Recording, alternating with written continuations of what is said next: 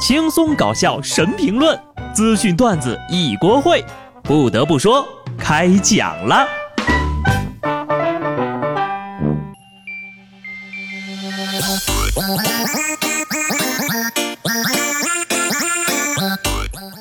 Hello，听众朋友们，大家好，这里是有趣的。不得不说，我是机智的小布。一晃就十二月份了，这日历是一页一页的翻过，让人不禁感慨：辛苦一年呐！存款还没有一本日历厚，不过要是换成一块的纸币，可能就差不多了哈。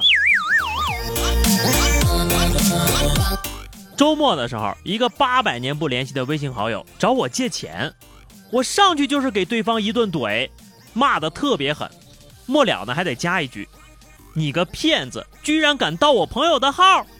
然后呢麻溜的拉黑，干净利索，毫无破绽，完美。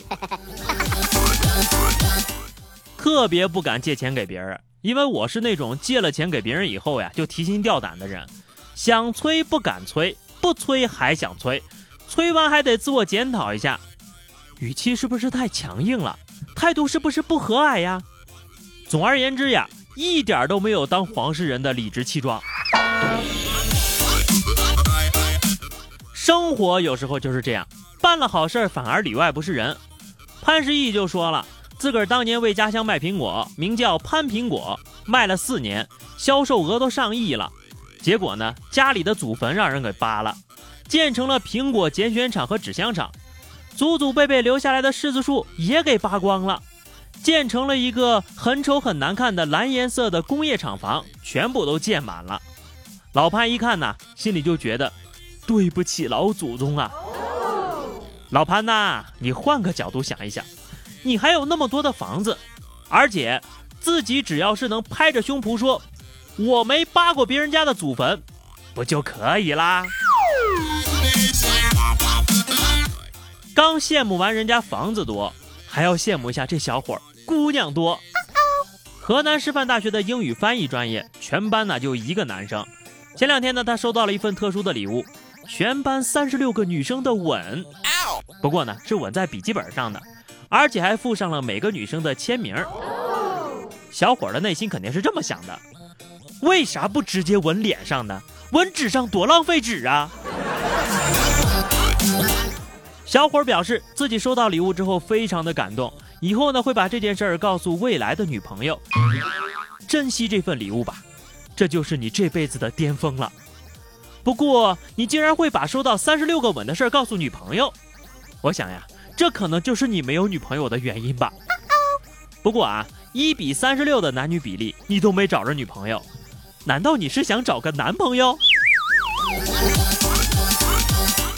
还是好好的找个女朋友吧，男朋友多了会中毒的。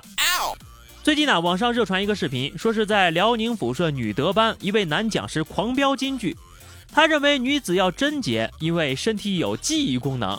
三个男人的精液在体内混合呢，就能形成剧毒，要了女子的命。照这么说，以后三个男的都不能一块过安检了，那就是剧毒的原工厂啊！万万没想到的是，这戴安全套除了能避孕和防艾滋病之外，居然还能驱毒。三精牌口服液表示要跟他打官司了，你丫才有毒呢！所以呢，真正有毒的呀。就是这位专家的嘴，万万想不到呀！二十一世纪的中国竟然还有这种糟粕。女德班的料继续在报，有少女学员下跪磕头说：“爸妈，我错了，我再也不看黄色录像了。”全场掌声雷动，而且呢，在女德班化妆也需要忏悔。我现在非常的担心哈。会不会过两天的爆料里面就会有学员因为常年听我的节目而忏悔了？后来呢，开女德班的校方出来讲话了，他们表示冤枉啊！网上的视频都是断章取义的，截取别人的视频安到我们身上的，点外卖不守妇道，不是我们说的呀，我们觉得非常的冤枉。确实也有冤枉人家的可能性。不过现在不都是有监控了吗？你把监控调出来，证明自己的清白呀！当然了，你得在硬盘没有坏的基础上。纵观这几天的不断曝光呀，我非常的震惊。原来女人也是可以洗碗的呀。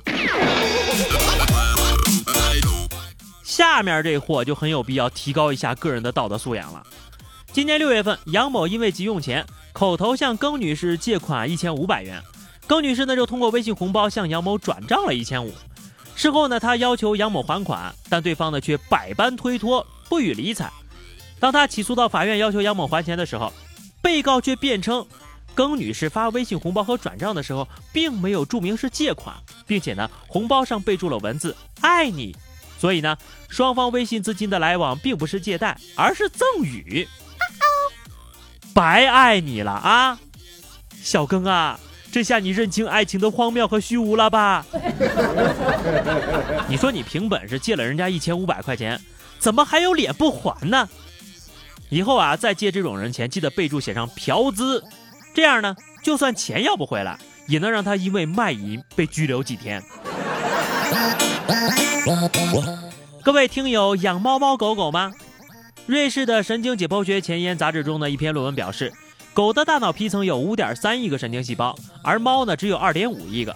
当然了，它与咱们人类的一百六十亿个神经细胞相比呢，还是有很大的差距的。负责这项研究的美国科学家表示，大脑皮层的神经细胞的数量决定了动物的心理丰富程度和对环境的预判能力。也就是说呀，狗比猫聪明。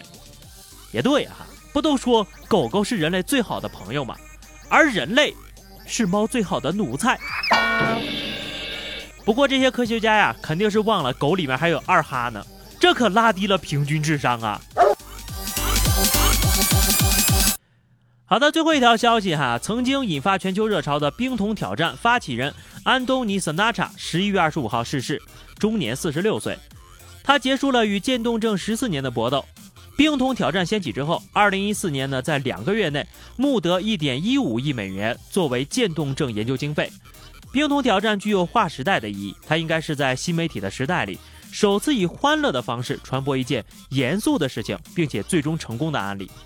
而且，冰桶挑战所筹的善款赞助研究渐冻症的治疗方法，也是取得了重大的突破。作为一个普通人，我们非常感谢安东尼为我们带来充满欢乐的冰桶挑战。愿天堂都是温暖的，不会渐冻。好的，话题时间到啊！上期节目我们聊的是童年的理想，到现在有没有发生过改变？听友小双说了，我小时候最大的梦想就是做兽医，现在的梦想呢是开一家爬宠店，然后呢养一堆好看的蜘蛛、蜥蜴什么的。现在呢，我们家有蜘蛛、蜥蜴、蜈蚣、蝎子。我真的真的是一个女孩子哟。好了，我知道了，可以有劲了。听友充能柚子说，没有改变呀，我要做老师，因为我还在童年呢。最后这句话扎心了，等过十年咱们再来聊。好的，本期话题哈，咱们来聊聊你们是怎么提醒别人还钱的哈？有没有什么好点子？一定要留言给我哈。年底了，收收账好过年呢。以上就是本期节目的全部内容，记得关注微信公众号 DJ 小布，下期不得不说，我们不见不散，拜拜。